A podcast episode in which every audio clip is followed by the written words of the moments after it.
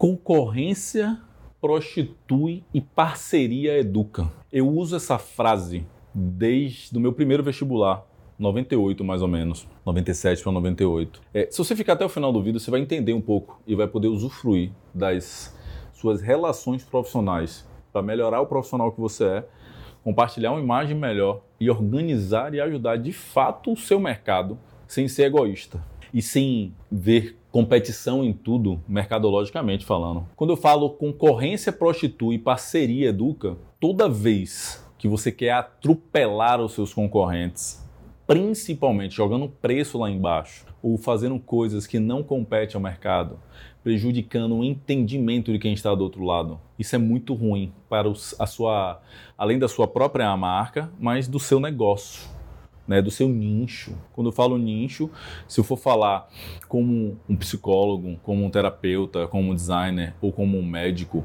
como é que eu vou ficar olhando as pessoas ao meu redor que fazem a mesma coisa que eu como concorrentes se não como parceiros. Se eu for pensar, aí eu vou, vou voltar um pouco, né, na época do vestibular, eu, terceiro ano, eu não tinha problema de estudar com as pessoas que tinham as melhores. Eu sempre fui um dos melhores alunos da minha sala, em toda, toda a, minha parte escolar. Inclusive, eu tive bolsa até o terceiro ano, sempre tive muitas escolas que me queriam, né? O terceiro ano eu fui para uma turma modelo, uma escola modelo, que queria montar uma turma para poder passar no vestibular. É, joguei o, vestibular, o terceiro ano fora, não passei logo de cara. Mas, enfim, o processo todo foi super positivo. E assim, os meus amigos falavam assim, velho, por que você está estudando com fulano de tal ou com fulana? É, ele na nota tá lá perto de você. E eu não via nada demais. Eu sempre gostei de estudar com eles porque eu aprendia, eles aprendiam. E na hora de fazer a prova, cada um por si, tá tudo certo. Né? E quando profissional, eu comecei muito a fazer isso. É, minha primeira profissão, de fato, específica, concreta, acadêmica, que foi design, né? porque sistema de informação é, eu não, nunca atuei. O design, é, eu sempre olhei para todos os designers ao meu redor e eu conversava sobre marca, como é que ele fazia tudo isso. E não era para ah, vou fazer também desse tipo. Não, mas é para entender. E eu nunca tive problema de compartilhar informação de como eu fazia ou de aprender colaborativamente falando. Né?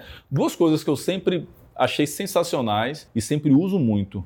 Você vai ver muito no meu conteúdo, você vai prestar atenção nisso. Compartilhamento de conteúdo e aprendizagem colaborativa. São duas, dois valores, dois selos da minha marca que eu sempre levei comigo desde criança. Eu nunca tive esse problema, nunca tive medo.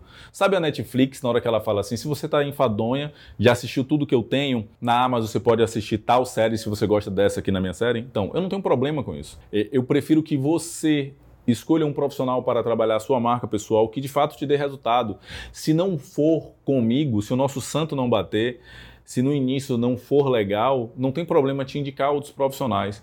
Se você me acompanha há muito tempo, você vai ver que o meu perfil anterior que eu fiz 18 mil seguidores com conteúdo lá durante é, dois anos e meio gerando conteúdo. Eu tenho um live com todas as pessoas que eu encontrei na rede social e que aceitaram fazer live falando de marca pessoal, cada uma do seu ponto de vista. Tinha Tatiana Marques, tinha Juliana Saldanha, que é uma parceira que faz vários trabalhos comigo hoje, é, Maria Brasil, é, Mesk, várias pessoas que falam de personal brand e que se disponibilizaram para trocar essa ideia com todo mundo, porque eu acho que todos os pontos de vista são importantes e todo mundo aprende com isso. Se eu for tirar para você só aqui em Salvador, vou falar, vou falar de uma área simples, tá? Sei lá, como designer ou como um algo que trabalha com personal brand. Quantos profissionais Salvador tem 2 milhões e 600 pessoas? Dessas 2 milhões e 600 pessoas, quantas pessoas precisam trabalhar a sua marca pessoal e quantas dessas pessoas pagam o meu preço, têm condições de investir no meu serviço? Então, sei lá, tem um recorte. Esse recorte eu não dou conta sozinho. E se tiver 50 profissionais de personal brand em Salvador para atender essas pessoas, não dá conta. Se eu for levar isso a nível Brasil, muito menos. Não tem profissional suficiente para todas essas pessoas. Só o que é que acontece? As pessoas se veem como concorrentes e não são. Tem espaço para todo mundo, tem um tipo de cliente que vai aprender melhor comigo, tem um tipo de cliente que vai aprender melhor com você. Eu sempre fui assim, falei isso aqui desde a época do vestibular. E tem uma história muito concreta sobre isso. Eu fui promotor da Nokia, trabalhando numa loja própria da Claro, quando eu tinha talvez 19 anos. Eu estava fazendo faculdade de design já, é a minha segunda faculdade. Eu fazia, é, trabalhar na Nokia para pagar a faculdade. Mais velho, talvez, né? Muito novo, né? 19. Enfim, a memória falha agora. É, eu sempre troquei ideia com todos os promotores de todas as marcas. E da própria operadora eu conhecia e brincava, me dava bem com todo mundo. E eu lembro que uma vez eu recebi uma cliente, Dona Lúcia, e que ela me disse o que, é que ela queria. E nitidamente, na época do Motorola, do V3, nitidamente ela queria um celular. Ela não sabia operar, ela no máximo mandar mensagem. Ela queria um celular que ela pudesse abrir e atender com status, que fosse bonito. E eu virei para ela e falei, Dona Lúcia, a minha, a, minha marca, a Nokia, ela não tem celular para a senhora, mas o celular ideal para você é o Motorola. E eu chamei o meu colega André, já falecido hoje, é, e falei, André, cliente para você. E ele depois me agradeceu, ele fez, pô, velho, você me deu a cliente de bandeja, já tinha decidido a compra, eu só fui pegar ela para poder levar no caixa, poder ela fazer. E eu falei com ele, mas era, velho, imagine, se eu vendo para ela um Nokia, ela ia chegar todo dia quando ela fosse usar, ela ia me xingar, ela ia falar, aquele miserável me vendeu essa porra. Eu não queria ser esse peso na vida daquela mulher. Ao contrário, quem resolveu o problema dela fui eu, porque na hora que eu chamo uma outra pessoa para vender o que de fato ela precisa, eu resolvo o problema. Ela não vai lembrar que foi ele que vendeu para ela. Quem vendeu foi eu, porque eu resolvi. E na hora que eu resolvi, eu criei uma boa relação com o André, porque o André, ele, quando tinha um cliente que ele percebia que não era para Motorola, para Motorola, ele mandava para mim, eu vendia o Nokia e vice-versa. Então ficou uma relação ok clientes satisfeitos. E um cliente satisfeito volta e traz outro, porque Dona Lúcia depois voltou, mandou a filha me procurar na loja e falou: procure Fábio, porque Fábio vai te indicar o melhor celular. E, por coincidência, um Nokia era o melhor para ela, pelo perfil dela.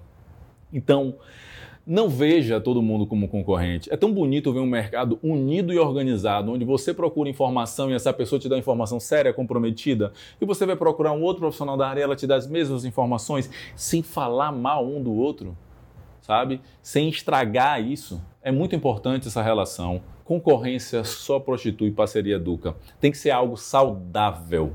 A forma de cada um lidar com isso, cada um tem um ponto, ponto forte, cada um é único do seu jeito. E tem pessoas que vão aprender mais com você do que com outras. Se você identificar isso, você vai ter bons clientes para você com melhores soluções e vice-versa. Porque se o cliente não for para ser com você, não for um trampo, não for um job gostoso, vai ser ruim para os dois. Vai ser uma grana mal, vai ser uma grana ruim chegar para você.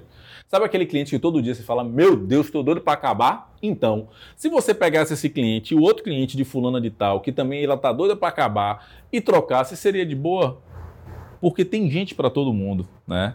Pega essa dica do seu mercado. Você tem algum grupo? Começa fazendo isso, pega um grupo de pessoas que fazem a mesma coisa que você faz, que você curte, conversa com elas, inicia esse processo de liderança, de organização para que vocês sejam referência nas suas áreas, mesmo numa cidade pequena, porque dá para todo mundo, né? Quantos cílios tem para se fazer em Salvador e quantas pessoas que trabalham com cílios tem? Tem as pessoas que gostam de cílios tipo é, vassoura, tem outros que gostam de cílios mais brandos, mais tranquilos, que realçam melhor o olhar.